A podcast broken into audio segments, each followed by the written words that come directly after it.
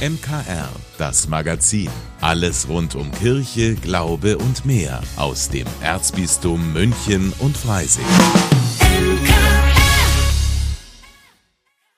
Heute mit Corbinian Bauer. Seit langem leiden queere Katholiken darunter, wie ihre Kirche mit ihnen umgeht. Queer, das heißt also lesbisch, schwul, bisexuell, transgender oder nicht binär. Vor zwei Jahren haben sich bei der Initiative Out in Church 125 Mitarbeiter der Kirche als queer geoutet. Was seither passiert ist, das hat sich mein Kollege Vanja Ebelsheiser angeschaut. Ruth Kaufmann ist Bereichsleiterin der katholischen Jugendarbeit im Erzbischöflichen Jugendamt und standesamtlich verheiratet mit einer Frau. Laut ihr hat Out in Church einiges bewirkt, vor allem bei nicht queeren Personen. Da ist ganz, ganz viel Betroffenheit ähm, dann spürbar gewesen im Nachgang, die gesagt haben, das, wenn ich gewusst hätte. Oder das war mir einfach nicht klar, wie viel Leid und wie viel Druck da passiert, wie sehr sich Menschen verstecken können. Und nicht nur die Wahrnehmung in der Gesellschaft hat sich verändert sondern auch die Kirche hat 2022 ihr Arbeitsrecht angepasst. Die Sexualität der Mitarbeiter spielt inzwischen keine Rolle mehr. Damit müssen queere Mitarbeiter der Kirche heute nicht mehr um ihren Job fürchten, wenn ihre Sexualität publik wird. Von Gleichberechtigung kann aber noch nicht die Rede sein. Ein paar Baustellen gibt es laut Kaufmann schließlich noch. Nicht nur was die Anerkennung gleichgeschlechtlicher Paare betrifft. Wo ich tatsächlich aber noch großen Bedarf sehe, sind ähm, Transpersonen, non-binäre Personen, die so überhaupt nicht akzeptiert werden. Wir rufen Menschen beim Namen. Auch das ist was ganz urbiblisches, ja, beim Namen gerufen werden. Und das jemanden zu verweigern, der darum bittet, mit einem Namen angesprochen zu werden, zu sagen, nee, nee, bei dir steht in der Taufurkunde was anderes, darum muss ich dich mit dem anderen rufen, das verletzt. Und das verstehe ich nicht. Darüber hinaus geht es nicht nur um den arbeitsrechtlichen Umgang mit queeren Personen. Lesbischen Frauen fehlt es zum Beispiel an Sichtbarkeit in der katholischen Kirche. Ich würde sogar noch weiter ausholen und sagen, Frauen sind in der katholischen Kirche ganz oft unsichtbar gemacht. Was haben Frauen für eine Rolle in der Kirche? Grundsätzlich, per se, das Höchste, was wir erreichen können an Weihe, ist ein Laie zu bleiben. Und ich glaube tatsächlich, ganz viele KollegInnen bei uns in der Diözese machen deswegen einen sehr, sehr guten Job, weil sie wissen, dass man als Frau, ja, sowieso immer einen guten Job machen muss, weil sonst bist halt einfach schnell mal abgeschrieben, besonders in so einer männerdominierten Gesellschaft wie hier in der Kirche. Darauf will Kaufmann aufmerksam machen. Morgen bei einem Podiumsgespräch zum Thema lesbische Frauen in der Kirche in der Buchhandlung Michaelsbund.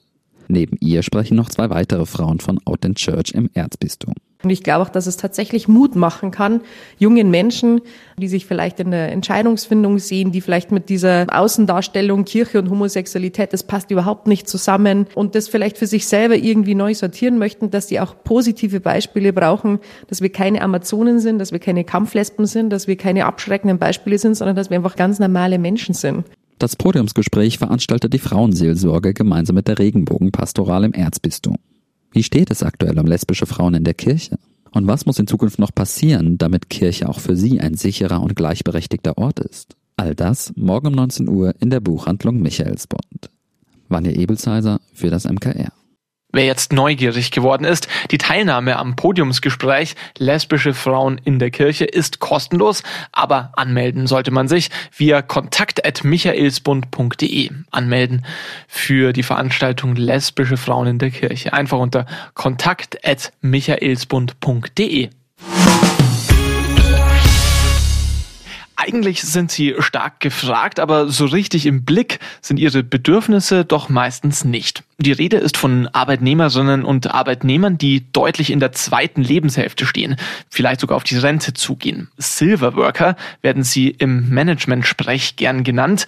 Und meine Kollegin Gabi Hafner fragt in der neuen Folge ihres Podcasts Einfach Leben, was Beschäftigte 50 plus brauchen, um noch weiter gern ihren Job auszuüben. Gabi, das ist ja ein großer Unterschied, ob ich jetzt einen Bürojob habe mit Homeoffice vielleicht oder ob ich Dachdecker bin mit 50 plus.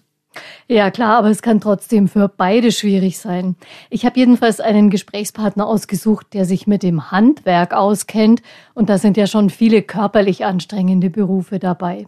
Hartmut Drechsel leitet die Beratung bei der Handwerkskammer München und Oberbayern Und die Handwerkskammern, die vertreten ja die Unternehmer und die Beschäftigten. Er kennt also beide Seiten. Wir haben Kosmetikerinnen, die 60, 70 sind. Wir haben auch Leute am Bau, die deutlich über 50, 60 sind, deutlich sogar drüber. Das sind keine Exoten.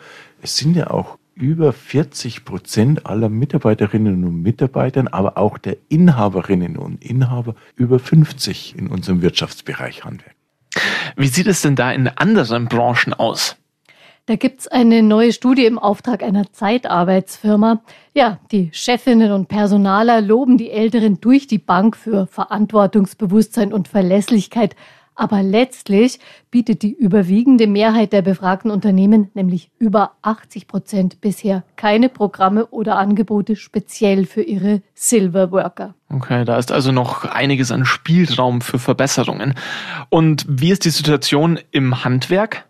Die Betriebe sind ja meist kleiner, alle Mitarbeiter werden dringend gebraucht auch wenn sie älter werden. Aber da wissen die Chefinnen und Chefs eben meistens, wo der Schuh drückt. Das ist ja oft recht familiär.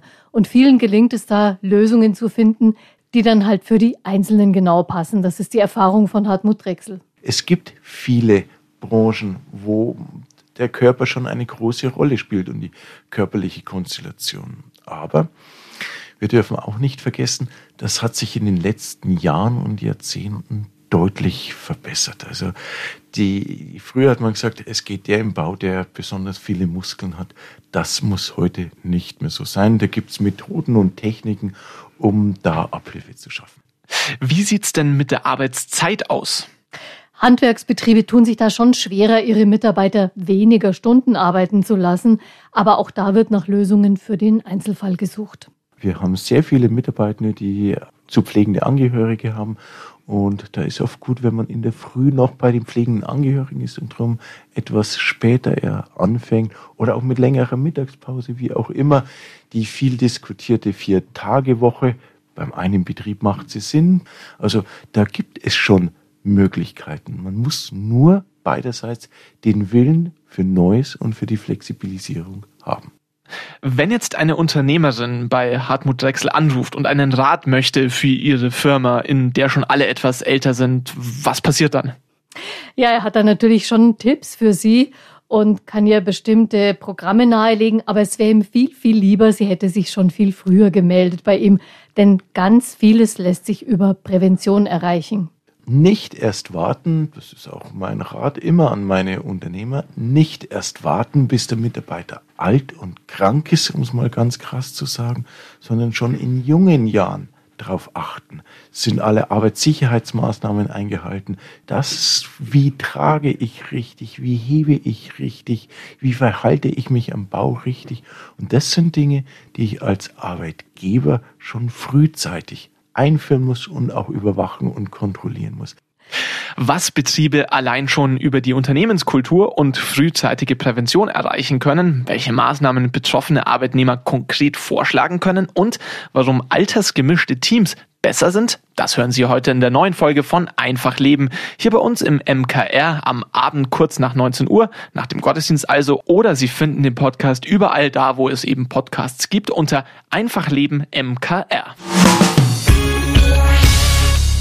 Vor zehn Jahren mussten sich die deutschsprachigen Katholiken von einem liebgewordenen Gegenstand trennen, dem Gotteslob. Denn das Lieder- und Gebetbuch wurde rundum erneuert. Es war Zeit geworden, sagt der Theologe und Kirchenmusiker Markus Eham. Denn das vertraute Gotteslob mit dem roten Einband war bereits 1975 herausgegeben worden. Eham war maßgeblich an der Gestaltung des neuen Gotteslobs beteiligt. Das bisherige Gesangbuch verstand sich hauptsächlich als gottesdienstliches Feierbuch zum einen und als geistliches Hausbuch. Demgegenüber ist das neue Gotteslob darüber hinaus auch ein Liturgie-Verstehbuch geworden, weil Kommentare, Erläuterungen helfen sollen, den Teilnehmern heute Background lesen zu können. Dann ist es auch eine Art Kompaktkatechismus, weil wichtige Glaubensinhalte erklärt werden und es ist ein persönliches Gebetbuch, erklärt Markus Eham. Also mehr Funktionen, eleganter durch verschiedene Schriftfarben mit Farbabbildungen. 2013 war das Gotteslob bundesweit im 21. Jahrhundert angekommen. Die Sprache hat sich angepasst und natürlich auch das Liedgut. Wir haben 290 Lieder, davon sind 160 aus dem Vorgängergesangbuch übernommen worden. Das ist also die weiterlaufende Liedtradition mit 160 Stück.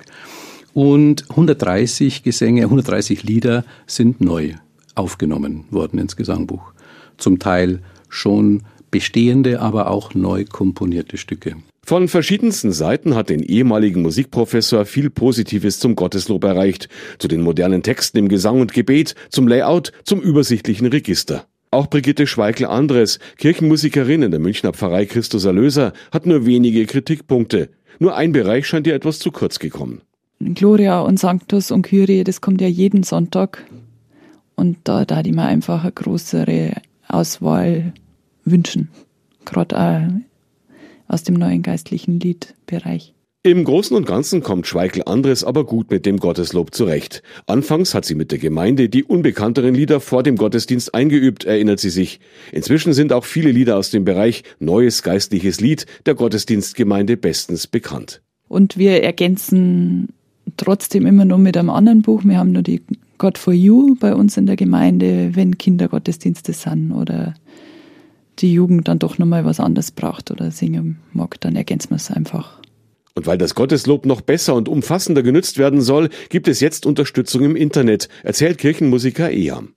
Deswegen haben wir jetzt auch kleine äh, Seitenbemerkung, ein Online-Angebot ähm, vom Amt für Kirchenmusik gemacht, wo wir für jeden Tag Tagzeiten feiern auf der Basis des Gotteslobs zusammenstellen und dabei auch stärker Gebetselemente aus dem Andachtsteil mit einbeziehen, darauf aufmerksam machen weil sich da, glaube ich, eine gute Verbindung zwischen Tagzeitenliturgie und Texten aus dem Andachtsbereich ergeben. Das gedruckte Gotteslob wird aber weiterhin der Standard sein und auch wenn es bis zur nächsten Generalüberholung noch dauern wird, der Diözesananteil wird in den Bistümern durch Zusatzhefte laufend weiterentwickelt. Willi Witte für das MKR.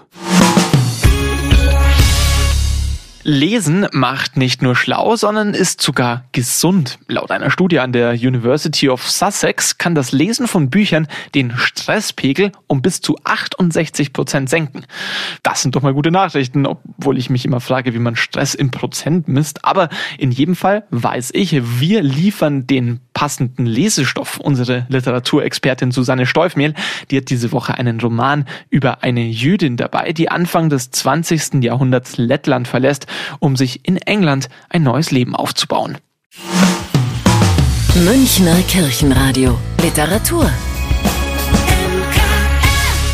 Heute habe ich endlich den Roman mitgebracht, der schon seit seinem Erscheinen im November 2023 auf meiner Liste ganz oben steht. Die trotzige Schönheit der Welt von Linda Grant. Wie in einem Märchen beginnt alles in einem Wald bei Riga im alten Lettland mit einem jungen Mädchen, das sich zum Pilzesammeln aufmacht und dort in diesem Wald eine lebensverändernde Begegnung macht eine Begebenheit, die in den nachfolgenden Jahrzehnten immer wieder variantenreich erzählt, zum Mythos und sogar verfilmt wird. Die Handlung Mina ist so alt wie das Jahrhundert, als sie 1913 zum Pilzesammeln in den nahegelegenen Wald geht. Die älteste Tochter des jüdischen Getreidehändlers Mosche Mendel aus Riga ist ein aufgewecktes Mädchen mit einem ausgesprochenen Freiheitsdrang, der ihre Eltern beängstigt. Der Korb mit den Pilzen ist schnell vergessen, als sie auf eine Gruppe junger Burschen trifft, die sich ihr als Bolschewiken vorstellen und ihre wilden Umsturzpläne präsentieren. Obwohl Mina noch nie zuvor etwas von Bolschewiken gehört hat, begreift sie instinktiv die Gefahr, in der die Jungen schweben. Gleichzeitig ist sie aber fasziniert von den revolutionären Freiheitsideen und diese wird sie bis zu ihrem Lebensende im Herzen tragen. Als sie von einem der Jungen geküsst wird und dies ihrem älteren Bruder beichtet, fürchtet der belesene Jossel um die Ehre der ganzen Familie und versucht seine Eltern zur Ausreise nach Amerika zu überreden, auch weil er um die Sicherheit der Juden im Zarenreich fürchtet. Doch die Eltern denken nicht daran, die Heimat zu verlassen, und so machen sich Jossel und Mina alleine auf zu neuen Ufern. Der Ausbruch des Ersten Weltkriegs beendet die Reisepläne abrupt und lässt die Geschwister in England stranden. Was als kurze Zwischenstation gedacht war, wird schließlich zu ihrer neuen Heimat. Sie werden sesshaft, lernen leidlich die neue Sprache, gründen Familien und suchen und finden das Glück auf die ein oder andere Weise. Denn darum geht es in diesem Roman, ums Ankommen, ums Heimischwerden, ums Dazugehören. Nicht einfach in einer Welt, in der Antisemitismus an der Tagesordnung ist und die Mendels mehr als einmal im Sinne der Anpassung zu Namensänderungen und zur Verleugnung ihrer Traditionen veranlasst. Eindrucksvoll. Der Optimismus und der Mut, mit dem Mina ihr neues Leben gestaltet und ihr Geschick in die Hand nimmt, überträgt sich auf ihre lebenslustige Tochter Paula und wird von Generation zu Generation selbstbewusstere Mendelfrauen hervorbringen. Wie sie die Liebe, auch die körperliche, kennenlernen und auskosten, spiegelt die sexuelle Befreiung der Frau im Laufe des 20. Jahrhunderts wider. Auch das hat Linda Grant klug in ihren Roman eingebaut. Der Holocaust findet in diesem Roman keine explizite Erwähnung, doch findet die Autorin immer wieder Gelegenheit, durchblicken zu lassen, welchem Horror Jossel und Mina durch das Verlassen ihrer Heimat entgangen sind.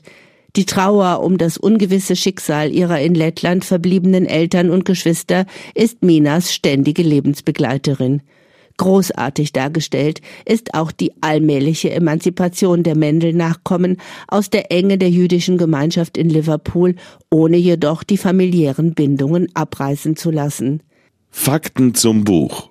In Großbritannien ist Linda Grant eine bekannte, vom Feuilleton gefeierte und preisgekrönte Autorin, die sowohl Romane als auch Sachbücher schreibt.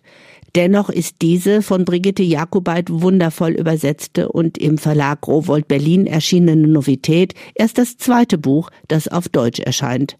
Linda Grant hat in der Zeit des Lockdowns an die trotzige Schönheit der Welt gearbeitet und sich viel Zeit genommen, die Grundidee ihres Romans mit Facetten ihrer eigenen Familiengeschichte zu unterfüttern. 368 Seiten sind so zusammengekommen, die Lesern und Leserinnen von historischen Familienromanen und Zeitgeschichte bestens und tiefgehend unterhalten werden. Zum Preis von 24 Euro können Sie den Roman in der Buchhandlung Michaelsbund in München kaufen oder online bestellen auf michaelsbund.de. Wenn Sie mehr über die trotzige Schönheit der Welt erfahren möchten, hören Sie doch in die neue Folge von unserem Podcast Ein Buch rein unter münchner-kirchenradio.de und überall, wo es Podcasts gibt. Vielen Dank, dass Sie sich unseren Podcast MKR, das Magazin des Münchner Kirchenradios, angehört haben. Wir freuen uns, wenn Sie unseren Podcast abonnieren und in der Podcast-App Ihrer Wahl bewerten. Am liebsten natürlich mit fünf Sternen. Wir haben auch noch viele andere schöne Podcasts. Diese finden Sie unter münchnerkirchenradio.de und überall, wo es Podcasts gibt. MKR, wir machen Ihren Podcast. MKR, mehr Tiefgang für den Süden.